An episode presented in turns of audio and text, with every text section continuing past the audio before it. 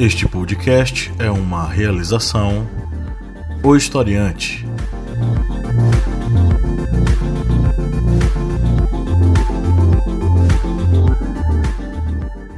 Bom, agora sim, estamos ao vivo para todos os seres terrestres e extraterrestres num raio de 50 milhões de anos-luz no espaço sideral. Eu sou o professor Paulo Magalhães e seja bem-vindo ao podcast do Historiante, seu podcast sobre as ciências humanas. A cada semana aí tentando abrir sua cabeça e ampliar os seus horizontes sobre vários assuntos, né? Comigo aqui, como sempre, está o senhor Kleber Roberto. E aí, pessoal, beleza? A senhora Lídia Verônica. E aí? E nós recebemos aqui um querido que já esteve aqui, que já participou, é o advogado Rafael Lopes. Rafael, tudo bom? Tudo ótimo, professor. Obrigado aí, já agradeço o convite. É um prazer enorme estar aqui com vocês novamente para a gente produzir aí uma boa discussão, né? Uma, um diálogo bacana. Rafael, para quem não ouviu aquele episódio, mas está ouvindo agora e está te vendo pela primeira vez, fala pra gente aí quem és tu no jogo do bicho. quem sou eu no jogo do bicho? Vamos lá. É... Bom, professor, eu sou, como você disse, sou Rafael, né? Sou advogado, me considero ainda professor, mas já fui professor universitário, dei aula de Direito Empresarial na Universidade Federal do Mato Grosso do Sul e sou especialista em Direitos Humanos também pela Universidade Federal do Mato Grosso do Sul. E estamos aí, atuando neste nosso Brasil de tempos estranhos. de tempos estranhos, eu diria. Para ser cordial. no mínimo, né? Exatamente. Ok, meu caro, muito seja muito bem-vindo mais uma vez. Quero deixar claro que é um prazer enorme recebê-lo aqui no nosso humilde programete para falar sobre o tema que é interessante e instigante é a participação política e a relação entre os poderes. A gente poderia passar dias debatendo sobre esse assunto, mas nós temos apenas uma hora para falar sobre esse assunto. Então, simbora. Mas antes da gente entrar na nossa pauta, vamos para os nossos rápidos recadinhos. Jovem criatura que nos ouve, você já conhece a família historiante de podcasts? Se você não conhece, olha só que bacana. Nesse episódio eu tenho duas pessoas aqui que vão falar um pouquinho sobre eles. Na nossa família historiante de podcasts, nós temos o podcast das arretadas, com vozes, olhares e perspectivas femininas e feministas sobre assuntos sociais, né, Lídia Verônica? É, isso mesmo. O podcast do Arretadas faz parte da família historiante e a gente está tentando, esse ano, né, a gente deu uma repaginada no podcast. A gente tá tentando produzir aí bastante. Cada semana tá saindo um episódio. Dá uma acompanhada lá no, no Spotify. Agora a gente tá no Deezer também. A gente tá em, quer dizer, em todas as plataformas de áudio, né? Então dá uma conferida, não tem desculpa. E dá uma força aí no nosso projeto. E o senhor Kleber Roberto com o podcast O Correspondente de Guerras, a voz que narra os principais conflitos ao redor do mundo, né, seu Kleber? Isso mesmo. É, tivemos aí uma sequência de episódios sobre a Segunda Guerra Mundial. Estávamos praticamente de 7 a 10 dias lançando um episódio. E nessa semana lançamos um episódio novo com a participação da Bia, Bia Siqueira, quem prestou a voz para o episódio sobre as mulheres na frente soviética. Porque muitos pensam que as mulheres só ficaram na indústria, no campo, no serviço médico, mas as mulheres pegaram em armas, tanques, aviões para defender o território soviético dos invasores alemães. Pois é, então, muitas novidades aí na família historiante e você que está nos ouvindo, nos vendo e nos ouvindo, né? Por favor, jovem, assine o feed aí dos dois podcasts, o Correspondente de Guerras e o podcast das Arretadas, além desse aqui que você ouve religiosamente toda semana para melhorar aí sua visão sobre o mundo e se tornar um cidadão mais participativo. Uh, seja nosso apoiador também, vá no apoia.se barra historiante e colabore conosco. A partir de R$ reais mensais você entra para o nosso grupo secreto com conteúdo exclusivo. É, inclusive saiu recentemente a nossa sexta aula do minicurso Mitologias, um minicurso que propõe uma imersão nas culturas mitológicas da antiguidade. No módulo 1, né, nas, na cultura mitológica greco-romana, você está aí na sexta aula para quem é apoiador. É, enfim, o conteúdo já está disponível, mas para você que está nos ouvindo e curte esse assunto, basta você tornar-se apoiador lá no apoia.se barra historiante, vamos agora para a nossa pauta e eu vou proceder para a leitura do nosso editorial.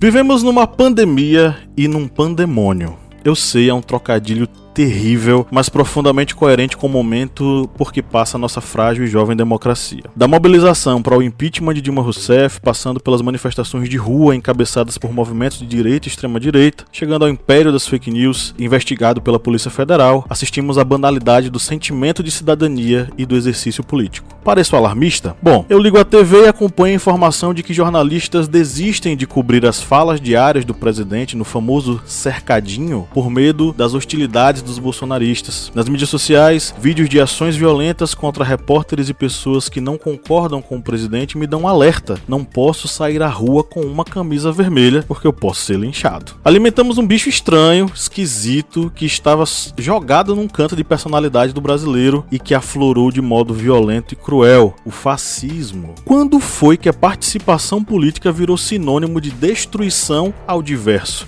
Aquele que pensa diferente de mim. Aristóteles afirmava que o homem é um ser político por natureza, exercendo a cidadania. Esse indivíduo que é biológico também é social e por esse motivo precisaria tomar parte nas decisões da polis. E olha que engraçado, quem se eximia de participar, quem ignorava a si próprio como ser político e frequentemente dizia: "Ah, eu não gosto de política, político é tudo igual", era chamado de idiota pelos gregos antigos. No regime democrático, evitando aí nos tornarmos idiotas no sentido grego, é claro, é preciso compreender que o diálogo é é necessário e urgente, principalmente entre os poderes que regem a República: o Judiciário, o Executivo e o Legislativo. Isso é algo que todo mundo concorda, correto? Bom, meus amigos, o Brasil é o país da discordância e não foi feito para principiantes, e eis que chegamos em nossa crise institucional. Não bastasse a crise da pandemia do novo coronavírus. Não sei se é uma tática do governo causar o caos e fingir normalidade ou uma tática de desgoverno. Mas o certo é que a presidência de Bolsonaro nos colocou no centro de uma profunda crise política entre os poderes e dentro dos poderes. É o filósofo Michel Foucault quem vai dizer o seguinte: o poder é, acima de tudo, uma relação de força. Numa democracia, essa relação de força é mediada pela Constituição, tornando os três poderes fundamentais para a manutenção dos direitos, das leis e da boa convivência numa república. A pergunta que me faço e que abro para vocês hoje é a seguinte: será que essa nossa frágil democracia sobrevive ao desequilíbrio desses poderes?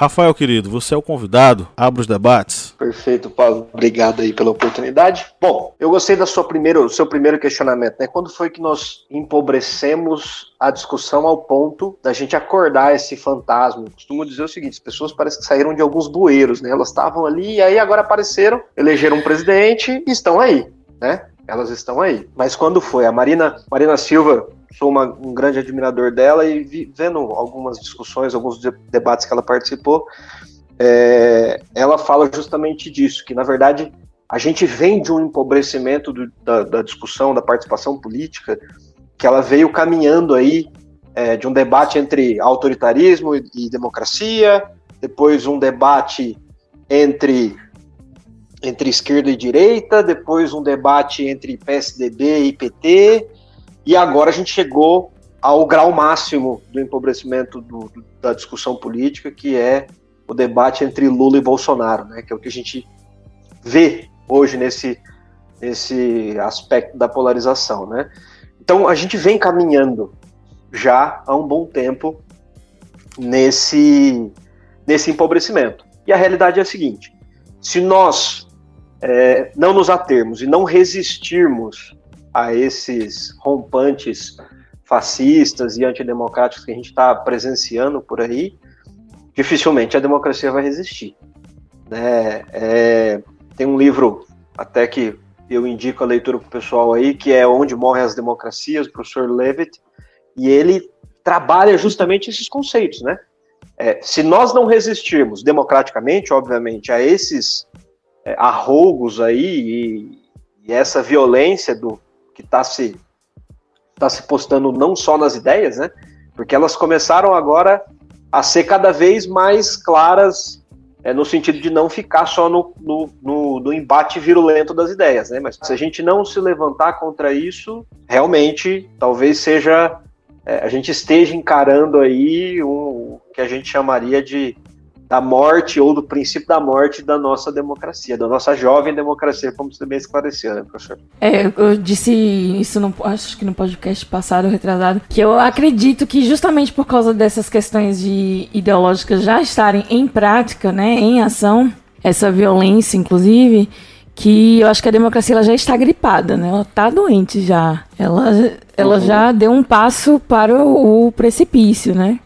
Só falta dar um empurrãozinho agora. É, eu acho que a gente caminha, a gente, a gente caminha justamente para algo. É, o que você disse é a realidade, Leo. A gente vê claramente uma, assim, não vou dizer um empurrãozinho, mas a coisa caminhando já, né? é porque o centrão, o centrão já está já tá se alinhando, né? O centrão tá tá tá aí segurando, Exato. né? Então acho que ele ele tá apostando muito forte no Centrão para enfim, quem sabe a gente tem um golpe aí também militar, né? Enfim. É, esperamos é, se que ficar, não, se ficar o bicho pega, se correr o bicho come. Essa é, é que eu, isso que eu acho, sabe? Mesmo que haja o impeachment, o Morão tá aí, né? Então o plano B, ele é. para o fim da democracia, ele, ele, ele existe, né? Então, eu não vejo saída em nenhum dos dois das duas opções. Essa questão da nossa frágil democracia, ela está vivendo, acho que um dos momentos mais cruciais, porque estamos à beira de uma ruptura. Por exemplo, nessas operações que nós estamos vendo da Polícia Federal, ontem foi uma operação em que ficou muito claro a participação é, do executivo nessa operação, já que teve uma deputada, a Carla Zambelli, que chegou a comentar em uma rádio que iria ter essa operação, ou seja, já de antemão já tinha vazado que ocorreu uma operação. E depois nós vemos hoje uma nova operação da Polícia Federal é, contra as fake news e já vemos ameaças do executivo é, dizendo que foi um excesso, porque está ameaçando aliados. E nós vemos isso é, corroendo a frágil democracia que, que ainda existe no Brasil e que nós vemos que ela cada vez mais vai se fragilizando, é, tanto devido a essa, digamos, disputa de poder entre, muitas vezes, os próprios poderes políticos, como também é uma fragilidade dentro da sociedade. Porque é uma frase que eu utilizo muito em rodas de amigos, como nós estamos debatendo sobre política, é que o brasileiro é um povo que gosta de política, é um povo ali que, ah, vou assistir o debate, vou assistir a notícia sobre tal político, mas não é um povo politizado, ou seja, é um povo que não entende os meandros políticos e muitas vezes acaba é, tornando um determinado político, uma determinada figura pública em um semideus, um, um ídolo. Ele não pode ser tocado, ele não pode ser ameaçado, ele não pode ser criticado. E isso também ajuda a, digamos, poluir esse debate político é, que há no Brasil e essa poluição acaba também afetando as estruturas democráticas, porque nós não conseguimos mais ter debates políticos, nós não conseguimos mais ver ideias é, de esquerda, direita, de determinados grupos políticos. A única coisa que nós conseguimos ver são ataques é, os ataques que muitas vezes estão se tornando ataques físicos, ataques é, que ameaçam vidas das pessoas. O fato justamente do brasileiro não ser politizado leva a essa cultura do salvador da pátria, né? A gente está na atual conjuntura por essa construção desse personagem que, na verdade, ele vem sendo construído de tempos em tempos, né? É, não é a primeira vez, e provavelmente dentro da nossa cultura não vai ser a última, né? Até alguns dias atrás discutia nas redes sociais com algumas pessoas debatendo essa questão política, e uma, uma determinada pessoa falou assim, não, a gente, é, a gente precisa de heróis. Eu falei, não, a gente não precisa de heróis, não. A gente precisa de políticos que entendam que a coisa pública não é deles. Entendeu? É isso que a gente precisa. Políticos que entendam qual é a função dele dentro do Estado. É isso. A gente não precisa de herói, a gente não precisa de ninguém que seja alçado a essa função de salvar o Brasil.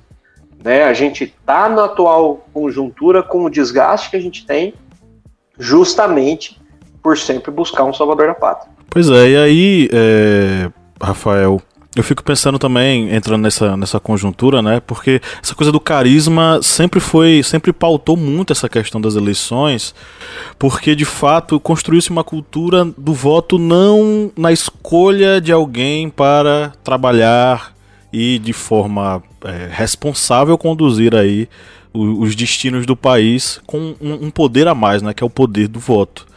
É, a, o, a gente construiu uma cultura onde a gente vota porque a gente gosta de alguém ou porque a gente acha ele é, uma pessoa com a moral maravilhosa.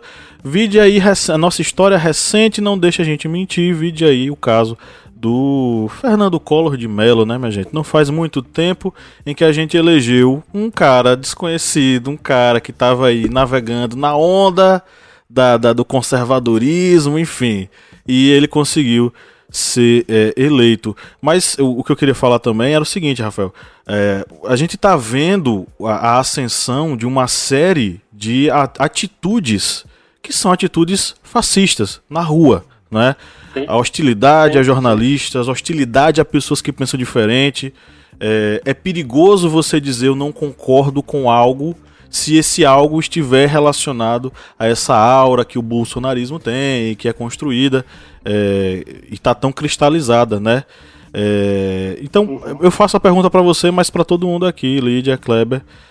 Como é que vocês enxergam o Brasil no contexto aonde nós temos um líder político que alimenta o fascismo? E só mandando um beijo aqui rapidamente, um grande abraço aí para quem está assistindo a gente, a Jéssica Vilas Boas que mandou mensagem, a Aline Laene que mandou uma mensagem também, Matheus Maia, inclusive a Aline falou, democracia jovem, fragilizada, quase inexistente, e a Jéssica falou, precisamos do povo organizado e politizado. Mas digam aí, o que, é que vocês acham? É, bom, o cenário é, é aquela coisa, né, o que fazer, né, como combater esse tipo de pensamento que não ele não reage ao diálogo. Isso é algo interessante, né? A gente viu aí é, ele não reage, não vou dizer nem ao diálogo, ele não reage à lógica.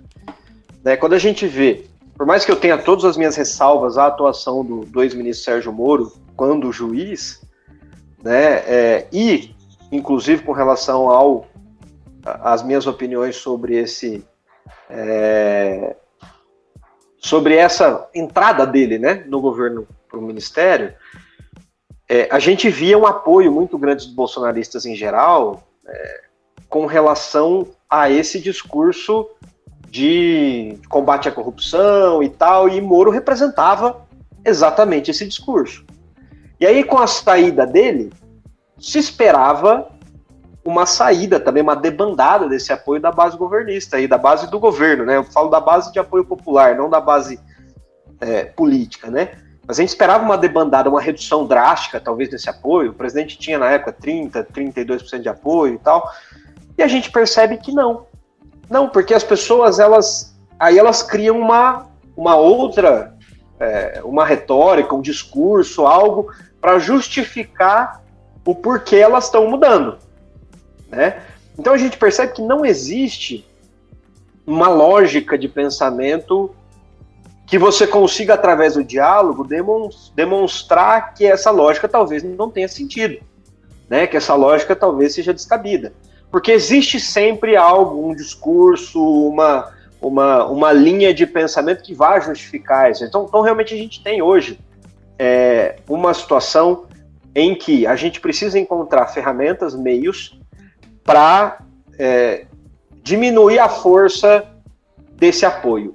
E aí eu vejo, vi uma, uma, alternativa recente, aí a gente ficava pensando, né? Porque, assim, como reagir a algo que não respeita as ferramentas democráticas, né? Porque como que eu vou combater algo, por exemplo, a máquina de fake news, né? Que é algo que movimenta milhões de pessoas, que dispara, que, que aterroriza pessoas na internet e assim por diante, é, assassina a reputação, tudo isso que a gente tem visto. Né? Como combater isso sem se utilizar da mesma arma? Né? E agora, recente, na semana passada, a gente viu lá o um movimento do, do Sleep Giants, Isso. em que a gente em que a gente encontra uma ferramenta para desidratar essa ferramenta do mal, né? Essa ferramenta ilegal, imoral, tudo que a gente pode, possa pensar, né? Então, assim, eles encontraram rapidamente uma forma é, que foi a propagação das fake news através desses canais que eram mantidos por propagandas de empresas. E agora a gente tem um, um, perfil que tem ganhado força, que as empresas têm aderido, porque entendem também é, que isso é um impacto à imagem e assim por diante, não querem estar relacionados a esse tipo de coisa. E aí a gente vê uma desidratação, a gente vê um certo desespero da parte é, desse, desse tipo específico de ferramenta, porque existe muita gente no Brasil, e aí vai para o que o professor Kleber estava dizendo sobre o brasileiro não ser politizado, e a gente chega em pessoas que, decorrente, obviamente, dessa visão não politizada, ou dessa ausência de compreensão técnica e tal, elas acreditam no que chega nas mãos, né? Elas acreditam e acreditam e repassam e compartilham. Quando a gente fala que o negócio é orgânico também, não é só robô, é verdade, a coisa a coisa caminha. Eu recebi num grupo da família recentemente de um tio meu uma fake news, completa fake news. E aí eu falei, tio, isso, isso tá equivocado. Na verdade, isso é uma fake news, não tal, não. E aí a resposta dele foi a seguinte: não, mas quem me passou foi meu irmão. Então, assim, as pessoas, quando elas recebem isso nas redes sociais ou recebem no WhatsApp, elas recebem de pessoas que provavelmente é, são pessoas do, do círculo de confiança. Então elas recebem essa informação e propagam esse pensamento como se acreditassem. Então, essa é uma ferramenta que eu acredito que vai ajudar muito, que vai auxiliar muito esse desmonte dessa fábrica de fake news, é, desses robôs em geral, descobrir quem está financiando isso, reduz, cortar as fontes de financiamento que podem ser cortadas automaticamente sem essa é, os, os processos e assim por diante. Eu acho que isso é uma forma que a gente vai conseguir ter ferramentas aliadas para a gente conseguir combater esse, esses discursos e essa propaganda, né? A realidade é uma propaganda. Muita coisa estava preconizada mesmo naquele documentário, Privacidade Hackeada. Não sei se você já assistiu. Exato. Privacidade exato, Hackeada é a exato. gênese disso tudo, é o capítulo 1 um uh -huh. de todo esse processo que a gente está tendo hoje. O Sleeping Giants. É, o nascimento, né? é, o Sleeping Giants vai ser o quê? Uma espécie de efeito é, colateral, ou, ou, os anticorpos que estão sendo levantados, já que a gente está nesse momento aí de, de, de, pandemia, né? São os uh -huh, anticorpos uh -huh. a essa, essa pandemia da informação informação, da fake news, e de certo modo tá tentando levantar alguns pontos que são até. É um jeito até. Como é que eu posso dizer? Não é nem tão efetivo, mas é uma, uma coisinha, né? Uma pontinha, tipo, você sim, é, sim. chegar no, no, anunciante e dizer, rapaz, você sabe onde é que o seu anúncio está passando? Olha aqui o site. Seu olha, dinheiro tá indo. Olha aqui a grande porcaria que você está financiando através do, do, do, do, Google Ads, né? Então, é, é, é ali eu, eu, eu vejo o, a privacidade hackeada como ponto inicial de uma desestabilização das democracias a nível internacional. E aí a gente vai ver essa questão aí da desestabiliza desestabilização e manipulação da opinião pública nos Estados Unidos, na Grã-Bretanha, em países da, da, da América Central e acho que não deu tempo deles analisarem, mas dava para chegar no Brasil, um pezinho aqui, gabinete do ódio, né? Dava tranquilamente. É, é interessante porque assim, você vê como a, as ferramentas elas poderiam ser muito proveitosas, né? A gente vê uma participação das redes sociais na Primavera Árabe é, e para derrubar ditadores, né? Muito efetiva e talvez tenha sido ali o pontapé inicial, mas aí é, é aquela coisa. Quem não respeita a democracia ele não respeita esse jogo limpo. Né? Por que, que é tão difícil a gente combater o fascismo, é, é, essas propostas antidemocráticas? Porque quem está combatendo não está disposto a tomar as mesmas atitudes, porque a gente respeita o jogo democrático. Né? Hoje, hoje mesmo teve essa operação é, desse inquérito policial do Supremo. Eu, particularmente, as críticas a esse inquérito policial do ponto de vista técnico. Né? O inquérito é um inquérito instaurado pelo Supremo. É, nessa operação especificamente, não houve participação do Ministério Público Federal, então o próprio Supremo que vai julgar depois o caso, a quem está tá fazendo o processo de investigação. Então eu tenho minhas críticas a isso. E a gente, obviamente, para quem olha essa situação e fala, nossa, cara, esse onde a Polícia Federal atuou é realmente o ponto central, é realmente por onde passa é, por onde passa toda essa formação e distribuição de fake news, de, de, de assassinato de reputações e assim por diante. Isso é bacana. Mas a gente precisa tomar cuidado com as ferramentas. E aí é onde eu entro. Nós, democratas, nos preocupamos com isso. Eles não se preocupam. Entendeu? Fascistas não se preocupam com o meio. Entendeu? Eles querem atingir o fim. E aí para isso não importa, não importa como vai ser feito, que tipo de agressão será feita, qual é a ferramenta, eles não se importam. Então, por isso a gente precisa realmente buscar é, soluções é, criativas, né?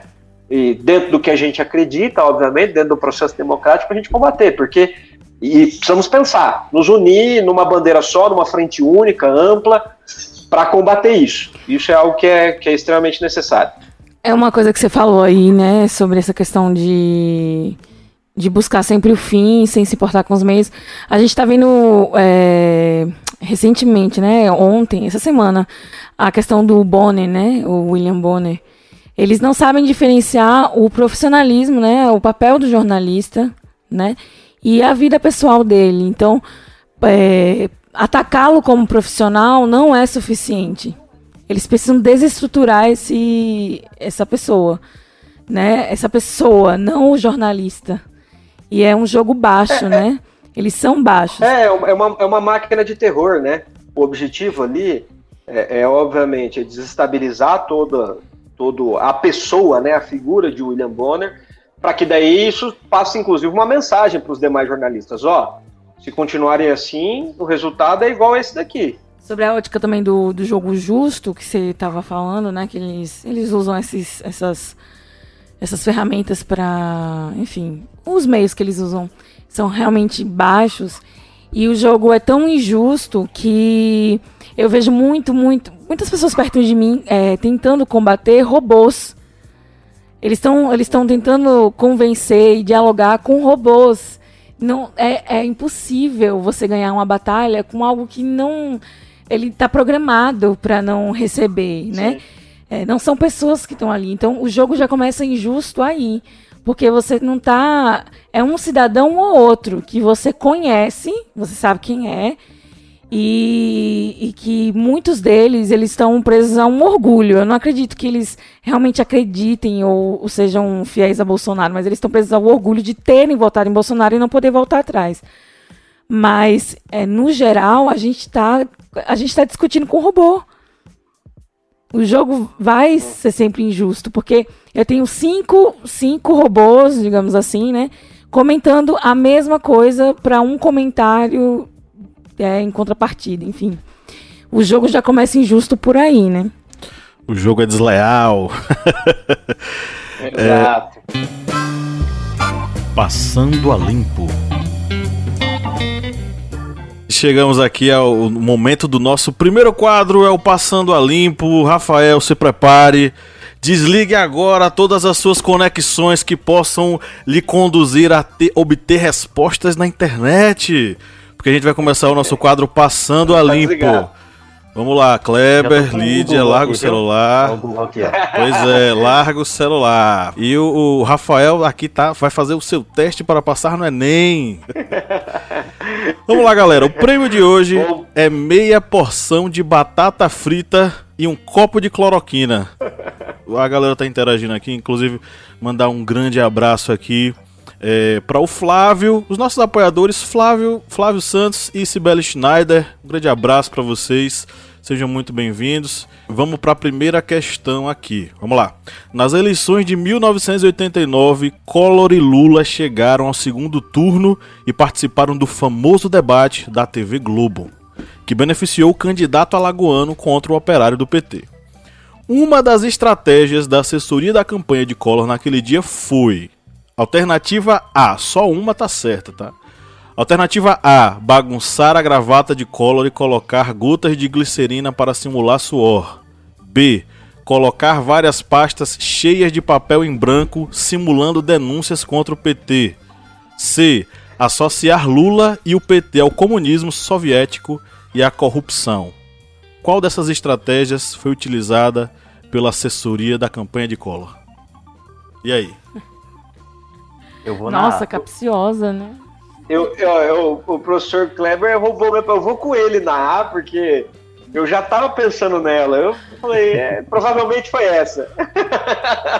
E aí, Lídia Verônica? Ah, Vai, to- vai todo mundo na A? eles lidavam muito com a aparência, né? Eles tinham uma ensaiadinha, assim, das posturas, né? Enfim, tinha Eu, que ser achei, bonito, eu achei que você ia limpo, colocar aí rico. a, a fala do sapo barbudo. Então, jovens, vocês todos erraram. É o dois, né? Ah, A alternativa A e a alternativa B foram estratégias usadas pela TV Globo.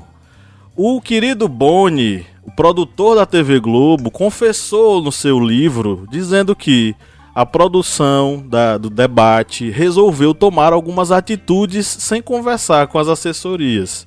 Duas delas foram bagunçar a gravata do Collor e colocar umas gotinhas para simular suor na testa dele, porque o Lula tinha aquela coisa né, do operário e tal, e as pessoas não se identificavam com o Collor. E a segunda coisa, eles pegaram pastas verde e amarelas, de caso pensado, e colocaram em cima do, do coisa do Collor, né, da, da- da- do púlpito do Collor. Por quê? Para dar a ideia de que ali era material que ele tinha estudado e pesquisado contra o PT, mas eram pastas vazias, não tinha nada dentro delas. O que a assessoria da campanha de Collor fez naquele dia de fato foi organizar com Collor uma, uma, um discurso onde ele associasse Lula e o PT ao comunismo soviético e à corrupção. Em vários momentos ao longo da- do debate ele vai dizer: o meu, o meu adversário está do outro lado do muro de Berlim. Olha que coisa velha, que coisa antiga. O nosso, o meu adversário está do outro lado do muro de Berlim, sabe? Então, ok, vamos lá. Questão número 2. Qual ou quais frases abaixo não foram ditas pelo atual presidente do Brasil? Alternativa A. Quem procura osso é cachorro. Alternativa B. Política é esperar o cavalo passar. Alternativa C. No ministério tem gente capaz. O problema é que a maioria é capaz de qualquer coisa. E aí, qual dessas ou quais dessas frases não foram faladas pelo nosso querido presidente? olha, eu vou nascer, Vai nascer. porque eu tô achando ela muito elaborada pra ele. Ok. Eu vou na B. Vou na, Na B. B. Que alguém pode ter entregado um papelzinho pra ele. Deixa eu ler esse tweet aqui, tá ok? A C eu acho que foi dita por ele. Acho que eu... a, prim... a eu acho que foi. Que foi naqueles debates ali sobre os desaparecidos. Certo. E aí, Lídia Verônica? É, eu também vou nascer. C. É uma frase muito longa. Não sei se ele conseguiu decorar tantas palavras. assim. Muito, muito concatenado, eu achei. É, foi muito conciso, né? Ok. É, Então eu vou fazer o seguinte, como eu coloquei mais de uma alternativa aqui, eu vou, eu vou dizer que vocês três acertaram. O Bolsonaro não falou nem política é esperar o cavalo passar e não falou no Ministério tem gente capaz, o problema é que a maioria é capaz de qualquer coisa. Quem disse essas duas frases, queridos membros dessa mesa, foi Getúlio Vargas. Olha tá? só. A única frase que o nosso filósofo presidente da República falou foi: quem procura osso é cachorro em ref... A gente tá rindo aqui, mas isso aqui foi uma frase extremamente antiética e pesadíssima que ele falou com Sim. as pessoas que procuravam seus entes queridos desaparecidos na... Durante a militar. ditadura militar. né? Última questão, questão número 3. Prepare-se, Rafael, prepare-se, Kleber, prepare-se, Lídia, porque agora tô aqui, a terra vai tremer. Montesquieu, ó, eu fui lá atrás buscar essa aqui. Montesquieu, pensador clássico do iluminismo, propôs uma análise sobre o exercício do poder. Lídia pegou no celular aqui. Não, não. No, Tô acompanhando a live. Montesquieu propôs uma análise sobre o exercício de poder que contribuiu para a solidificação das correntes políticas sobre o contrato social. Para ele, era imprescindível a existência de alternativa A, dois poderes, legislativo e executivo, o judiciário seria um poder neutro. Alternativa B, três poderes, legislativo, executivo e judiciário. Alternativa C, um poder legislativo. O executivo deveria se submeter a ele e o judiciário seria um poder neutro. Eu vou na A. Eu vou de, eu vou, eu vou de B. Rafael foi na B, Kleber foi na A. Ah, eu vou com o professor de história, viu? Ah, vamos lá. Vocês lembram que na. na... Sente a responsabilidade, né, Kleber? Lídia lembra é, que na, no programa passado é, o, o, Kleber botou aí, vamos no, no, no, no prefeito de história. E errou todo mundo. Perdi meu show do milhão. É muita história pra lembrar, né, professor? Não dá também. Perdi meu show do milhão, hein? E aí, queridos, é o seguinte. Lídia e Kleber acertaram. Montesquieu propôs a existência de apenas dois poderes, legislativo e executivo. Sobre o judiciário, ele dizia o seguinte: é um poder que não pode disputar espaço com os outros dois, porque ele deve julgá-los e deve exercer uma espécie de equilíbrio. Então ele colocava apenas dois poderes, né? Pois é, então é isso aí. Quem ganhou hoje? Olha aí. Quem ganhou hoje aqui? Deixa eu ver, deixa eu ver. Quem ganhou hoje? Professor Kleber. Kleber. Ganhou o nosso grande prêmio. Receba aí, Kleber, nossa meia porção de batata frita de ontem, tava no micro-ondas, uma delícia, delícia, tá dormidinha. Delícia. E pra descer redondo aquele copo gostoso de cloroquina. que um pouquinho aqui pra gente, né? 2 milhões de comprimidos. Não sei pra quê, né? 2 milhões descarte, de comprimidos? Dizem, dizem que é descarte. É. Ah, é? Então tá.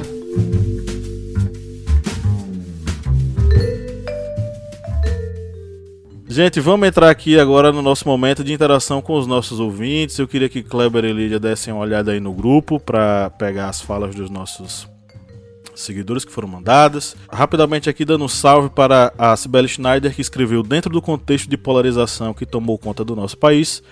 Sinto muita falta de um diálogo, respeito e de uma comunicação não violenta entre os lados. Interessante, Sibeli está levantando um ponto aqui muito importante. A comunicação não violenta, ela deixou de ser utilizada, ela passou a ser coisa do passado. Ela continua: Não posso acreditar que todos os bolsonaristas são fascistas. Acredito que há muita falta de diálogo e também de conhecimento mesmo. De conhecer a história, seus personagens, seus eventos e o perigo. Realmente, muitos bolsonaristas acabaram, Sibeli, é, votando nele, comprando uma ideia a gente tem que entender o seguinte: teve muita gente que votou cansada, tá? Cansada de muita coisa que aconteceu no contexto das últimas eleições, no contexto das últimas atuações e mandatos, e acabou culminando com a ascensão do Bolsonaro aí, que se vendia como outsider, né? É, o Flávio falou aqui: o cidadão latino-americano ainda é muito dependente de figuras políticas, espera por um salvador junto de uma educação que adestra e não liberta. E aí vocês vão lembrar, é, Flávio está fazendo referência aqui ao Peron, ao Getúlio Vargas, em certa medida ao Tancredo Neves, é, ao próprio ao próprio presidente Lula. Então são figuras que é, as ah. pessoas elas constroem uma aura é, de Salvador. É o populismo latino-americano, né? Isso. A gente tem essa, essa coisa do histórica, né? Isso. E cada um com sua respectiva realidade, né? Não vamos compará-los. Cada um tem sua história. E a Aline Laine escreveu: é preciso que haja urgentemente um desmonte desses esquemas de fake news, sistema inclusive que impulsionou a vitória do atual presidente. Rafael, quer tecer alguns comentários rapidamente? É, não, é fazer um, um comentário interessante, esse primeiro comentário da Sibeli, que eu acho que é é extremamente importante. A gente, a gente fala que o movimento é um movimento fascista, né? É, falta a compreensão, né? Olhar para a situação e conseguir depreender que esse não é o melhor caminho, que o processo democrático, ainda que não seja perfeito, que tenha suas falhas assim por diante, ele é, ele deve ser soberano porque ele garante, traz uma série de garantias para os indivíduos, né? Para a população em geral. Então eu acredito, acredito também que a gente não pode dizer que são todos fascistas, que os que permanecem apoiando A gente vê muito dessa, dessa, aquela coisa, não vou dizer ignorância, mas talvez assim, uma falta de um conhecimento mais aprofundado sobre política. É o que o Sr. Kleber disse no início, né? Um povo pouquíssimo é, voltado à politização, né? É, e isso atrapalha muito esse juízo de valor e, de fazer uma análise é, mais lógica sobre o contexto. Isso é uma realidade. Triste, mas realidade. O arroba Tomás Cavende SH5. Cavendes H5. É, tenho saudade do brasileiro alienado. Nada pior do que o cidadão no topo do efeito Dunning-Kruger. Dunning-Kruger. Eu não sei se vocês sabem o efeito Dunning-Kruger. É o, efe, é o fenômeno, fenômeno que faz aquela pessoa que tem pouco conhecimento acreditar que ela tenha é, mais conhecimento de, do que alguém especialista no assunto, né? É como a gente questionar médicos, é, a gente questionar, enfim, pessoas capacitadas na Organização área. Organização Mundial de Saúde. Exatamente. É, discutir é, com ideias próprias, achando que a gente entende do assunto melhor do que aquela pessoa que estudou o assunto, é formada nele. É o efeito Dunning-Kruger. E aí ele tá falando aqui, tenho saudades do brasileiro alienado. E aí, vocês também? Quer dizer, assim, eu vou só fazer um complemento. Que o Humberto Eco disse que a internet deu vozes aos idiotas. Talvez a, a culpa seja da internet. O efeito Dunning-Kruger, ele já existia em ascensão aí no Brasil. É, é, o comentário que eu ia fazer era justamente esse. Eu não acho que as pessoas é, que elas, elas surgiram, né, que a alienação deixou de existir. Eu acho que elas passaram a ter um púlpito, né, de, sem controle, sem, sem qualquer. Então, se as pessoas passou a ideia na minha cabeça, eu vou ali, peraí, Palco, deixa eu né? isso aqui, deixa eu compartilhar no meu WhatsApp, deixa eu. Então, é, é, esse palco é que ele surgiu. Bem, vou fazer dois comentários aqui, são dois comentários que se complementam. Um dos comentários é de Débora Underline Tib. Ela comenta o seguinte: Todos devem aprender o mínimo sobre política. O mau governo é culpa do desinteresse da população. E outro comentário que acaba complementando este comentário, ele vem aqui de é, Estevam Underline Moraes. O letramento político é a base para a participação. A população deve procurar o conhecimento. E esses dois comentários, eles abordam um tema que nós estamos comentando aqui, que exatamente a população, ela não tem este conhecimento político, eles não têm essa noção política para, por exemplo, exigir é, determinadas atividades para os seus políticos, por exemplo. O que vem ocorrendo muito é que a população eles não compreendem a função de cada uma das esferas de, da, da política. Por exemplo, é, na questão municipal, nós vemos que muitas pessoas pedem para, por exemplo, vereadores alguma é, obra, alguma coisa que seria realizado pelo executivo, pelo prefeito. Uhum. E muitas vezes ocorre ao contrário, muitas vezes alguém chega para o prefeito pedindo uma, uma lei, uma normativa que deveria ser emitido pela Câmara de Vereadores. Isso é só um exemplo básico.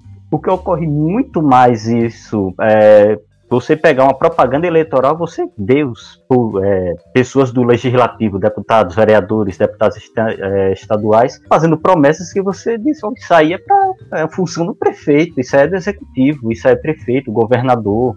Não, é, vereador, inclusive fazendo lei que não pode, né?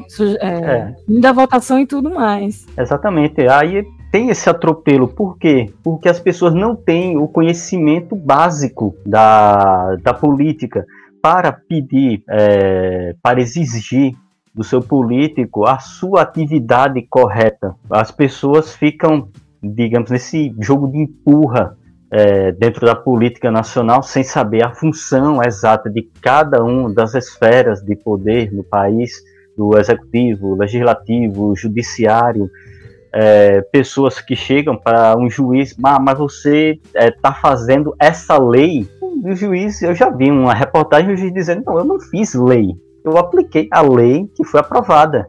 Uhum. Ou seja, as pessoas não têm a noção. Tá certo que muita gente dá ideia para a lei, né? É, Como... isso daí traz todo esse problema que nós estamos vivendo atualmente. Uma população que não tem o conhecimento político mínimo para exigir ou então até mesmo para corrigir esses erros é, políticos que estão ocorrendo no Brasil. Recentemente eu vi, inclusive, uma Câmara Municipal, não posso dizer de onde, né? Uma cidade de interior, que queria fazer uma emenda constitucional. Queria mudar uma lei da, um artigo da Constituição. Só para você ter noção. E todos estavam tentando aprovar assim, é, não é um ou outro, todos, né? Eu, eu ia ler aqui sobre a outro comentário do nosso seguidor, né? Mas o que eu ia comentar também é sobre as leis. A gente tinha um professor na faculdade de Direito que ele falava que se a gente soubesse como as leis e as salsichas eram feitas, a gente não comprava. Você lembra disso, Rafael? É, é, a frase, na verdade, é do é do Otto von Bismarck, né? É, eu acho que era o Everaldo que, que gostava de falar, nós, né? Se nós soubéssemos como, como as leis e as salsichas eram feitas, a gente não obedecia as primeiras e não comia a, a segunda. é isso, isso. Já nem lembrava. Mas, mas essa questão, essa frase, essa, esses comentários que o professor Kleber é, falou, até tava, a gente estava comentando, tava comentando no grupo de amigos e tal, e aí veio um print, é, na verdade um link daqueles da atuação da Polícia Federal de ontem, né? E falando, ah, os caras se aproveitando da, do atual cenário da pandemia para se envolver em corrupção, não sei o que e tal. E aí o cara falou o seguinte, ele falou, cara, é por isso que eu não gosto de política. E aí o meu comentário foi justamente nesse sentido, foi, cara, na verdade é o contrário, né? É porque essas coisas acontecem que você precisa se politizar. É por esses acontecimentos que você precisa saber em quem você votou e responsabilizar aquele que você votou, né? E buscar, cobrar dele que ele compre a função dele. E aí, para isso, você tem que fazer toda essa, essa lição de casa que o professor Kleber estava tava comentando, né? Entender. Então, qual é a função do deputado federal? Qual é a função do deputado estadual? Qual é a função do, do vereador? Qual é a função do prefeito, governador, presidente da República? Quais são as funções desses que eu tô é, desses que eu tô elegendo, né? Isso é necessário para que a gente enriqueça esse debate, para que, na verdade, a gente consiga migrar para de fato uma nova política.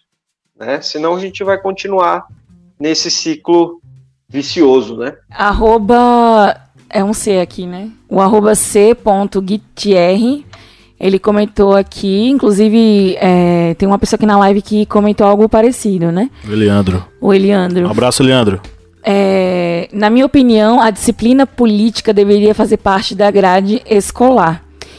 E eu não gosto de usar os Estados Unidos como modelo para nada, mas a gente pode tirar um pouquinho é, dessa questão da grade da, da, política estar na grade escolar deles desde das primeiras séries, né? Eles aprendem a fazer votação do representante de classe, do presidente do Grêmio, do, enfim, do representante estudantil. Eles estão, eles têm essa questão de introduzir a política e não só é, na questão teórica, né? Eles fazem todo mundo se movimentar numa escola para participar de, de votações, para eleger pessoas, conhecer o perfil dos candidatos. E eu acho que é por isso que talvez o americano ele tenha mais noção do que dos sistemas políticos que existem dentro do país deles, como é, existem republicanos e democráticos.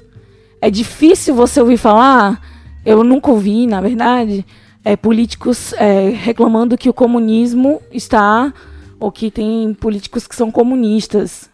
É porque eles têm uma noção da realidade do que existe realmente, do que é, do que é oferecido politicamente para eles.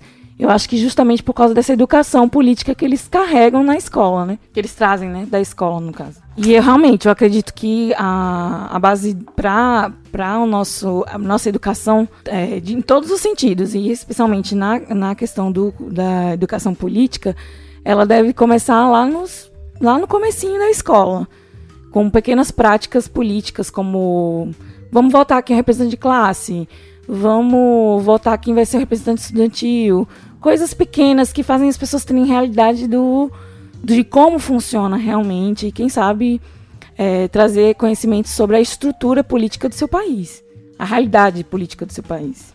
Bem, temos aqui É, esse comentário aqui né, deve ser alguém que já está assustado com a situação e é uma pessoa que sempre está comentando. É, Danda Line Gat.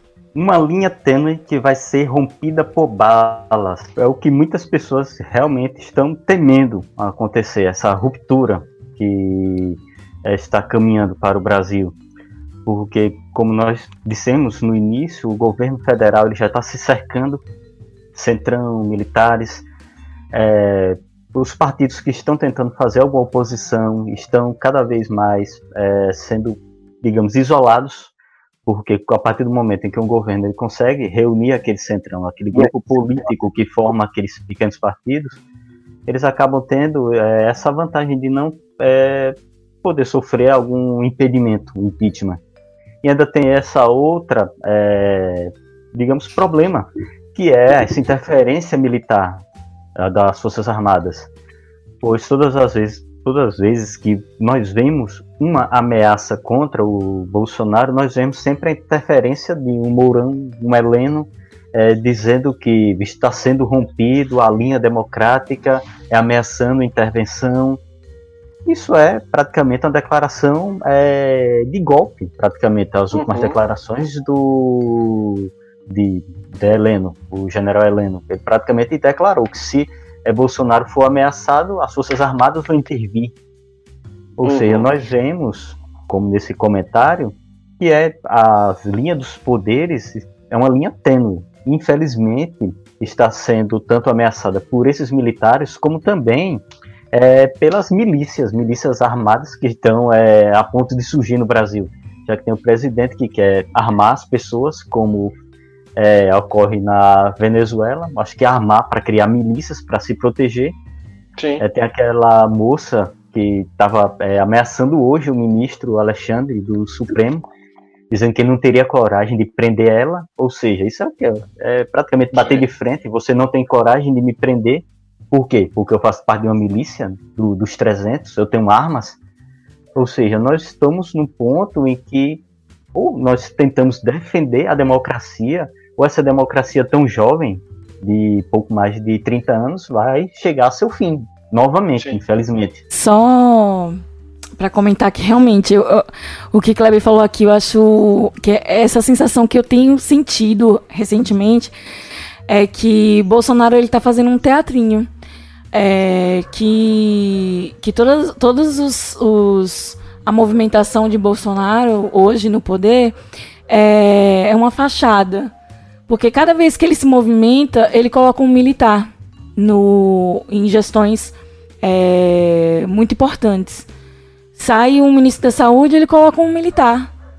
É, sai tal, a pessoa de tal secretaria, coloca um militar. Então, assim, eu acho que no momento é, o presidente ele é apenas uma, um peão no jogo. Ele é, é para mim, essa sensação que eu tenho que ele é só uma figurinha para distrair o povo, enquanto eles vão é, reforçando a influência militar dentro do governo. É, eu não sei, eu tenho, eu tenho uma impressão que é, não acho, eu acho que assim, Bolsonaro ele, ele é um autoritário, como figura autoritária, é, o desejo dele é governar sozinho. Né? Ele, ele de fato acredita que as instituições em geral o perseguem, ou que elas de fato não permitem com que ele faça um governo produtivo. Essa é a sensação que ele tem, como autoritário. E aí é, a gente tem o efeito que é ele vai esticando a corda, né? Ele vai esticando, ele vai esticando, porque ele está medindo até onde vai, né? Me parece assim, não, não vislumbro um movimento das Forças Armadas, porque eu até acredito que é, exista nos, obviamente, estou falando dos oficiais aqui da ativa, né? É, exista uma, uma, uma vontade ou uma, é, uma necessidade de passar limpo a história.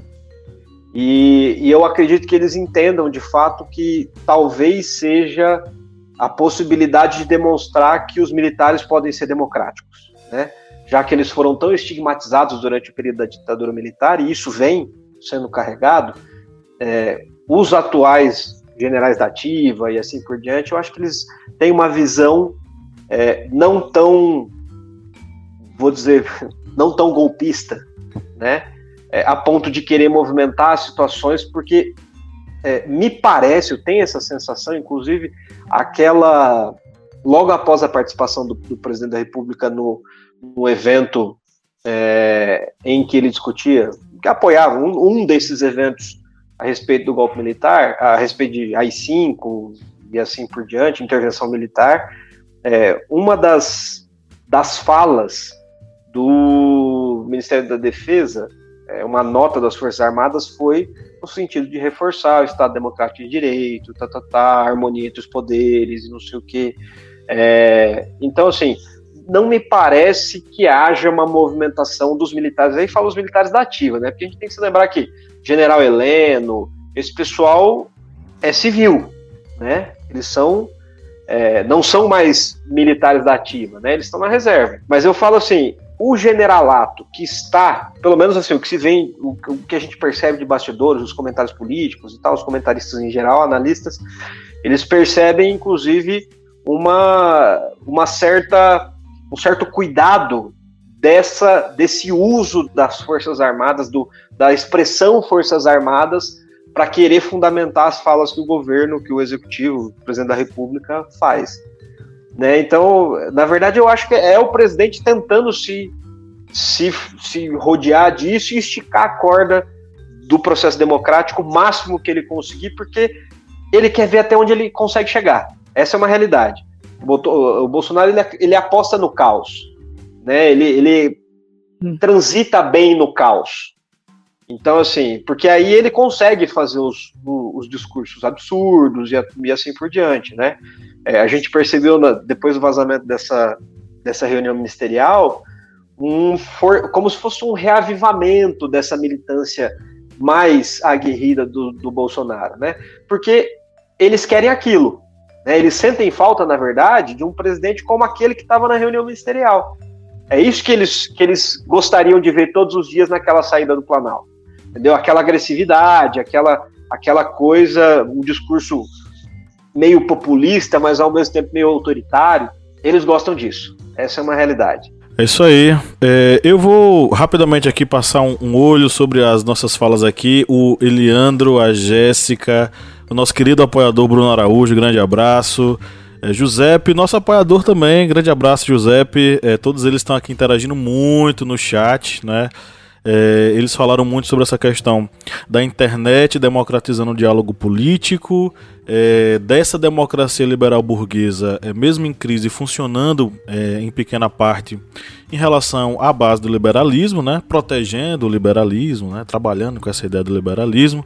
E aí é só lembrar dessa questão do auxílio emergencial, né, gente? O auxílio emergencial atrasando tanto para ser liberado, para ser organizado, ao passo em que grandes empresas receberam apoio, receberam subsídio do governo e isso é uma grande vergonha, né? Eliandro falou também que a profundidade do diálogo não está na internet, mas na educação. Lídia fez um comentário aqui sobre. A Jéssica falou também sobre essa questão da, do financiamento das máquinas de fake news, que tem muito poder. E aí, é, o, o falecido Paulo Henrique Amorim dizia que o quarto poder era a imprensa. Será que o quinto poder são as fake news, gente? Ou será que as fake news tomaram lugar do quarto poder, que era da imprensa? Fica aí a, a reflexão. A reflexão, né? Não, é, Sobre que, isso. Que existe uma disputa entre os dois, isso aí a gente. É, a eleição de. Na verdade, assim, as últimas duas eleições, né? Tanto a eleição do Donald Trump quanto a eleição do Bolsonaro, acho que mostraram. A gente teve candidatos tipo Geraldo Alckmin, maior tempo de TV e uma apresentação pífia na, no primeiro turno, né? Então, assim, de fato, acho que vale, vale a reflexão. O quinto poder. Inclusive, um, o sociólogo Manuel Castells, é, eu acho que ele é espanhol, né? Ele, em uma palestra aqui no Brasil, ele falou que vocês estão vivendo um novo tipo de ditadura por conta das fake news, né? Então, as pessoas elas estão sendo subjugadas das fake news e a viver nesse pavor, nessa nessa, teoria, nessa constante teoria da conspiração. E, enfim, sobre notícias falsas. E é uma ditadura, né? Porque ninguém sabe a verdade. Estamos alheios à, é. verdade. Certeza. E aqui a gente recebeu, a, acabou de receber a interação do nosso querido Márcio Fabiano, gente. Opa, pode Quem voltar. acompanha, quem acompanha o podcast está sentindo a falta aqui da voz de Márcio Fabiano. Márcio Fabiano está de licença para descansar a sua beleza. Ele vai voltar em breve aqui. Só os apoiadores a quem estão ouvindo a voz dele, porque ele continua mandando lá o conteúdo exclusivo para os apoiadores. Mas ele escreveu aqui o seguinte: se houver um golpe, penso que teremos uma divisão nas Forças Armadas. Concordo com as palavras de Rafael, ainda há um estigma de que nosso, nossos, nossos militares não são democratas. Vai ser duro, né? Não, não, assim, eu não, eu não, eu não quis generalizar, né, enfim. Mas quando essa questão que Rafael trouxe a Luísa aí pra mim, né? Realmente, quando eu olho pro Mourão hoje, eu vejo um, um ser humano muito mais sensato do que Bolsonaro. Com todos os poréns, né, enfim, do histórico de Mourão, é, ele, em momentos pontuais do governo, especialmente no primeiro ano, ele tomou posições que inesperadas, né? A gente não esperava que um militar tomasse é, é, posições que ele tomou, né? De respeito, de consideração e até mesmo de política, né? Enfim, Mourão realmente me surpreendeu. Então, realmente, é, é, é para se considerar que, que possa até não ser É, tão é. ruim se acontecer um impeachment. É, e, e complementando aí o que o Márcio comentou, e digo mais, eu acho que essa divisão ficaria bem clara, né? Os oficiais, o oficialato, né? Dali para cima, ou seja, o alto escalão do exército, provavelmente não apoiaria esse golpe. Talvez um eventual golpe militar viria ali dos praças, né? Do pessoal que tá. que é. que a gente tem ali uma parcela mais fiel a essa linha bolsonarista e assim por diante. Ok, temos a- as duas últimas aqui pra gente fechar essa interação com os ouvintes. Só pra fazer uma menção honrosa aqui ao Giuseppe Menezes, um grande abraço. Ele escreveu que desde pequeno eu era acostumado a ouvir que religião, futebol e política não se discute. Realmente é, a gente ouviu muito isso na nossa formação. Muito, a gente ouviu muito isso. Nós temos duas interações aqui. Uma, é, o Flávio tá assistindo a gente, ele acha que eu vou esquecer. Flávio, uma mensagem pra você. Eu não esqueci, Flávio. O seu áudio está aqui, eu vou passar ele agora. A gente tem um áudio do Flávio e uma pergunta do Bruno, também nosso seguidor, pra gente encerrar essa parte aqui da interação com os ouvintes. Vamos lá, Flávio. Bom, os três poderes no, no Brasil nunca eh, dialogaram mesmo, isso, já, é, já é histórico. É fruto de uma sociedade cada vez mais individualista e egoísta, e isso já começa desde cedo a enxergar o outro como nosso concorrente, se é concorrente ou nosso inimigo. Já começa a disputar uma vaga numa eh, universidade cujo não tem vaga para todos, então a gente sempre enxerga o outro como o nosso inimigo, aquele que quer tomar o nosso espaço. E sobretudo nesta, nesta pandemia tem uma guerra entre os eh, protagonistas. Todo mundo quer ser protagonistas e não por menos nós já estamos aí na casa de 25 mil mortos pela doença. Meu Deus. E aí, pessoal, o que falar? Infelizmente, né? Infelizmente.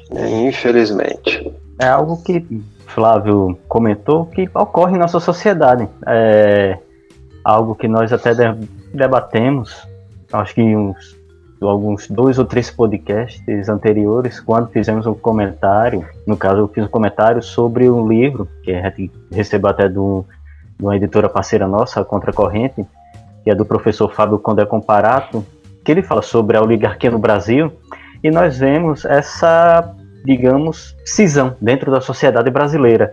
E essa cisão, ela vem ocorrendo é, em todas as esferas sociais, não somente ali entre, o, é, a, a, digamos, a elite social, que ela vai se dividindo na história, é, judiciário, poderes militares, poderes políticos, e cada um tenta de, ter para si ah, algum daqueles, digamos, naco, algum pedaço do poder, como até mesmo entre a sociedade é, menos abastada.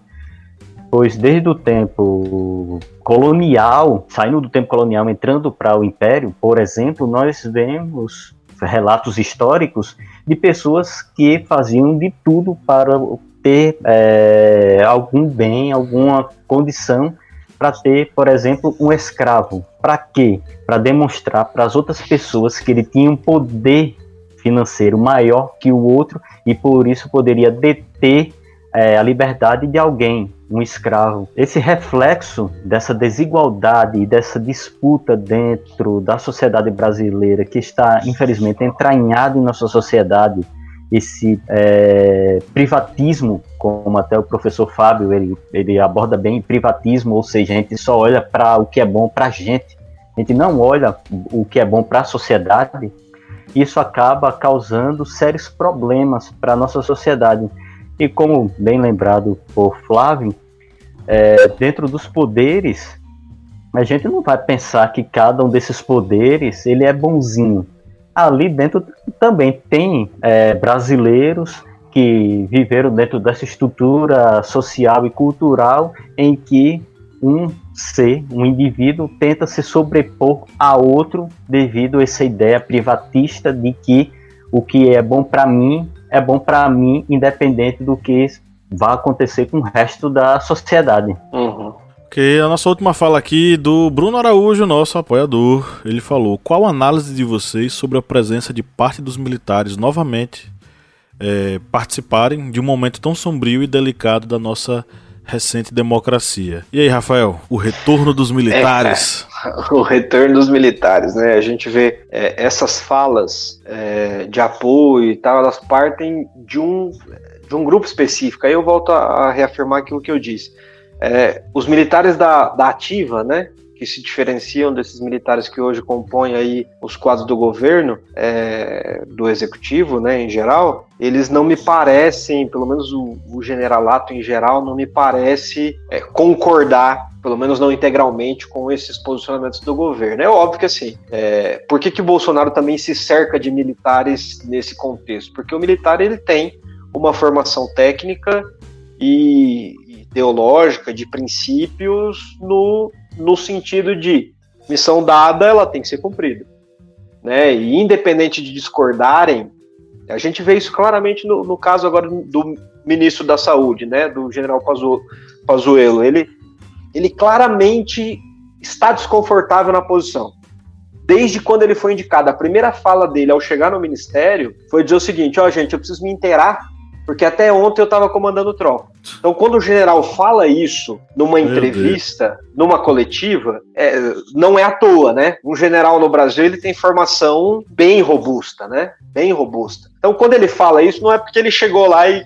É uma mensagem. É, cara, eu não tô confortável aqui. Eu vou cumprir porque você é o presidente da República, você me mandou como militar, eu vou e faço. Porque essa é a minha função, né? Mas eles demonstram um desconforto, né? Tirando esses que já estavam na reserva, e aí, aí a gente tem, inclusive, é, dúvidas sobre as, as, os reais intentos, né? É, mas sim, nos trazem uma mensagem, mensagens diferentes, né? E aí a gente tem esperança. Quem, quem comenta muito isso é o Ciro Gomes. O Ciro Gomes fala muito sobre essa questão de, de, de confiar. De, entre, de, entre, uma análise astro, entre uma análise astrológica e outra, né? É o movimento do, das ah. equações, dos universos. Então... Exatamente. E aí ele, ele, ele faz esse comentário que, que, confia nas Forças Armadas e sabe que o, o, as Forças Armadas brasileiras não são compostas por por generais, por líderes golpistas e tal. E, e óbvio, é uma mensagem política que está sendo passada, mas acredito também, a minha visão hoje é, é, essa, né? A gente tem claramente dois grupos, a gente tem é, claramente as Forças Armadas divididas entre esses dois grupos, aqueles que, que, que pretendem escrever um capítulo novo, demonstrar essa ligação das Forças Armadas com a democracia e aqueles outros que não, né? Vamos torcer para que prevaleça os democráticos, né? Isso aí. Dicas culturais. Bom, é, chegamos agora no momento das nossas indicações. Meus queridos membros da banca, que é que vocês querem sugerir pra galera? Jéssica Vilas Boas escreveu aqui: Ciro! ok, Ciro. A felicidade Ciro, da Jéssica. É, Jéssica, Ciro era uma, uma opção que muita gente né, poderia ter escolhido, né? A, a escolher esse, essa criatura que. Enfim. Poderia ser Com todas as nossas críticas a Ciro Gomes, né? Claro, né? Claro. Todas as nossas críticas. Bruno Araújo, ele mandou aqui. A gente vai iniciar a rodada aqui de indicações com o Bruno. Bruno, nosso apoiador, escreveu aqui: recomendo o documentário Os Militares da Democracia. Os militares que disseram não. Né? Então, fica registrada aqui a indicação. Eu ainda não assisti esse documentário, mas vou dar uma olhadinha para ver se eu encontro. E eu deixo uma sugestão de uma série que eu deixei de assistir na penúltima temporada. Isso faz uns 3 a 4 anos. Chama-se House of Cards. É, não sei se vocês. Lydia acompanhou House of Cards? Eu não consegui acompanhar tudo. Mas eu peguei. O House of Cards, é, ele termina a sexta. Eu posso falar o que? Pode, A tranquilo. frase? tranquilo. É só uma frasezinha. São 22 episódios. Eu não tenho vida pra assistir. É só- House of Cards. É só uma frasezinha. É, em House of Cards, a sexta temporada, ela termina com o personagem principal, né? Que subiu à presidência dos Estados Unidos mediante uma série de absurdos que fez. E ele chega à conclusão de que, rapaz, é o seguinte: se vocês querem caos, vocês terão caos. E é assim que ele governa. Ele cria o caos para ele aparecer como aquele que resolve o caos. Olha só que coisa louca. House of Cards, alguns anos atrás, preconizando coisas que aconteceriam muitos anos depois. Exatamente. Cara, é, é engraçado isso, porque nos Estados Unidos a gente está visualizando exatamente isso, né? É, o, o Donald Trump tá, tá conseguindo sufocar uma eventual campanha democrata, né, com o Joe Biden, aparecendo em todas, absolutamente. O governo federal tem feito todos os dias um pronunciamento sobre a questão do coronavírus. E aí o Trump, a princípio, ia o Dr. Fauci, e depois, até que agora é ele. Ele chega lá, lê os dados, responde perguntas. Por quê? Porque a campanha já entendeu o seguinte, ó, quanto mais você aparecer dentro desse contexto de caos, tentando resolver a situação, mais pontos você ganha, até porque o americano tem uma tendência a apoiar os líderes em momentos de crise, né? Roosevelt que o diga. Exatamente. Exatamente. George W. Bush, né? Sim. É, sou eu? Quem vai indicar agora? Quem quer indicar? Pode ir, Lídia. Vai lá, Eu Lídia, vou manda ver. indicar o filme Eleição, é um filme americano com a Reese Witherspoon e foi indicada a Oscar, a Globo de Ouro também. É um filme que fala justamente sobre educação política na escola. E aí é uma crítica, né, na verdade, a, a pessoas é, de classe social, digamos, uma, uma crítica burguesia americana, na verdade. E o decorrer do filme é, é engraçado, na verdade. Um filme engraçado, mas ele ensina bastante. É, ela é uma menina, ela é é bem guria, eu acho que é de 99 esse filme. Ou é 2000, no começo de 2000. E aí ela. Ela praticamente. Os fins justificam os meios, né? No entanto, aparentemente ela é perfeita. E, mas eu não tô dando spoiler, tá, gente?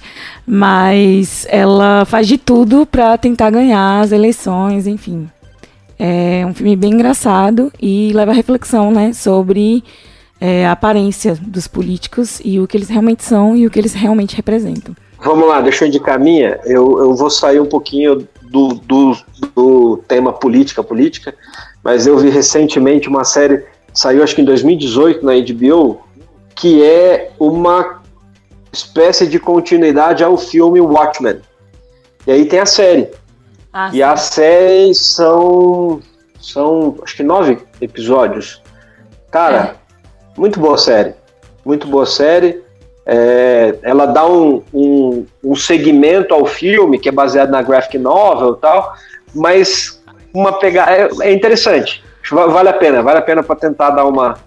Tem, tem um, tem um quesinho de vez, né? política ali também, tem um quesinho de política ali também, é, mas é, vai além disso, então é até para dar uma, uma desopilada. É que ele- eles atualizam, né, o contexto, é mais racista, né, o a debate na- nessa nova. Isso, é, o contexto é racista, exato. Muito bom, muito bom, ótima indicação. A minha indicação, eu vou indicar como sempre, eu vou indicar música. Eu vou indicar um álbum inteiro. É, vou indicar um álbum do Iron Maiden, é o Brave New World, e especificamente também a música. Tem também, é, tem o mesmo título do álbum, que é baseada no livro é, Admirável Mundo Novo, de Aldous Huxley. O Huxley. Isso. E essa música é baseada no livro. E é um álbum muito bom, que é o álbum também da volta de Bruce Dixon para o Iron Maiden. E vou indicar Legal. também é, um livro, é, Arte da Guerra, de Sun Tzu. E tem um trechozinho que eu vou ler, comentar aqui rapidinho. É o trecho é o seguinte. Vamos lá. É, não detenhas nenhum exército que esteja em um caminho a seu país. Sob estas circunstâncias, um adversário lutará até a morte. Há que deixar-lhe uma saída a um exército cercado. Mostra-lhes uma maneira de salvar a vida para que não estejam dispostos a lutar até a morte. Esse trechozinho que eu citei aqui, que está no livro Arte da Guerra, é, vai ser um pouquinho do reflexo que nós estamos tendo atualmente é, no Brasil, porque é, os eleitores bolsonaristas eles foram reduzindo bastante e nós vemos que o núcleo ali de bolsonaristas que ainda seguem o presidente, que ainda seguem Bolsonaro, é aquele núcleo, digamos, duro, aquelas pessoas que não que estão cercadas, porque antes havia esses é,